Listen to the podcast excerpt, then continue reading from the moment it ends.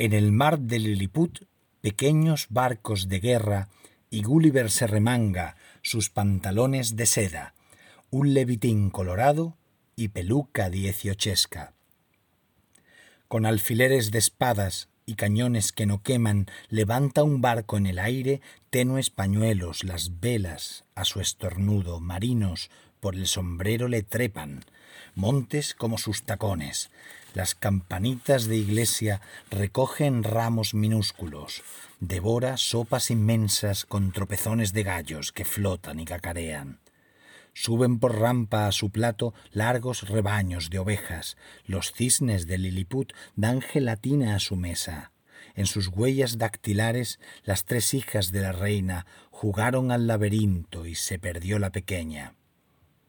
Para los viejos astrónomos, descuelga vivas estrellas. Bienvenidos a Radio Beades. Eso ha sido el romance de Gulliver, como lo hemos dicho siempre, a, este personaje de Jonathan, Swift, de Agustín de Foxá. Es un romance de un libro de romances que se titula La niña del caracol del año 1931. Agustín de Foxá, conde de Foxá, que nació en 1903 y murió en 1959, que fue poeta, novelista, periodista y diplomático, un personaje, lo que diríamos un personaje. Es muy conocido por muchas cosas y por muchos libros de, diferente, de diferente registro y estilo, también la poesía. Es muy conocido un libro muy reeditado, un libro suyo, Madrid de corte a checa, del año 1938, porque cuenta los sucesos acaecidos en Madrid en los primeros momentos de la guerra civil. Él fue el falangista de... Curioso, aquí le dicen de la primera hora, que ellos así mismo se llamaban, creo que camisas viejas, ¿no? Y, es uno de los autores del himno Cara al Sol. Bueno, mm, es un hombre muy culto, muy culto, eh, que estuvo viviendo en, en Italia, en Roma, y tiene poemas de todo tipo, desde poemas que son romances como este, a poemas muy sesudos, poemas de corte modernista, eh, culturalista, y es un gran poeta, no solo un gran prosista. A continuación leeré Un niño provinciano del libro El almendro y la espada de 1940.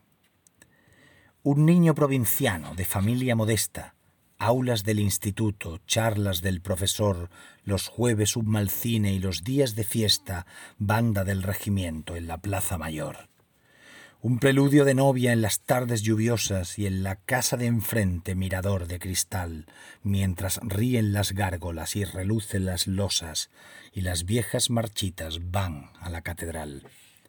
Álbum de terciopelo azul, fotografías del abuelo o la abuela sobre un turbio telón de Venecias o lagos mientras hablan las tías del manto de la Virgen para la procesión. Paseos familiares por la muralla nueva, Gris la ciudad y el campo donde labrando están, gris el tren que en la lluvia su corazón se lleva, y grises los consejos que da el señor Deán. Adolescencia casta, en el cine han cortado a todas las películas las escenas de amor.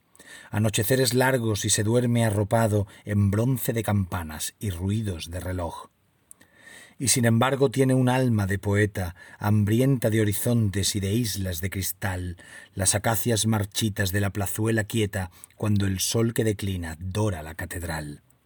Le han visto sobre el bello atlas de geografía su dedo azul de mares mil rutas recorrer. Por los mapas extraños, capitán fantasía, Robinson de esa nube rosa de atardecer. Yo sé tu sueño estéril. Después de algunos años, te vencerá el gris triste de esta vieja ciudad, y morirás sin sueños, envuelto en desengaños, y dejarás un hijo, un hijo que será un niño provinciano, de familia modesta, aulas del instituto, charlas del profesor, los jueves un mal cine y los días de fiesta, banda del regimiento en la Plaza Mayor. Y por último, el poema titulado Resurrección, que es del libro Varia Poética, que es una compilación más o menos azarosa. Resurrección. Una tarde en el tiempo volveré de la tumba. El otoño dorado tristemente abrirá sus corolas, el parque dormirá silencioso y en la tierra callada nuestro amor sangrará. En la taza de mármol de la fuente espumosa, una rosa caída volverá a florecer. Las estrellas lejanas como verdes pupilas de una sombra querida me hablaron del ayer. Tú estarás silenciosa sobre el banco de mármol, donde en días lejanos nos amamos los dos.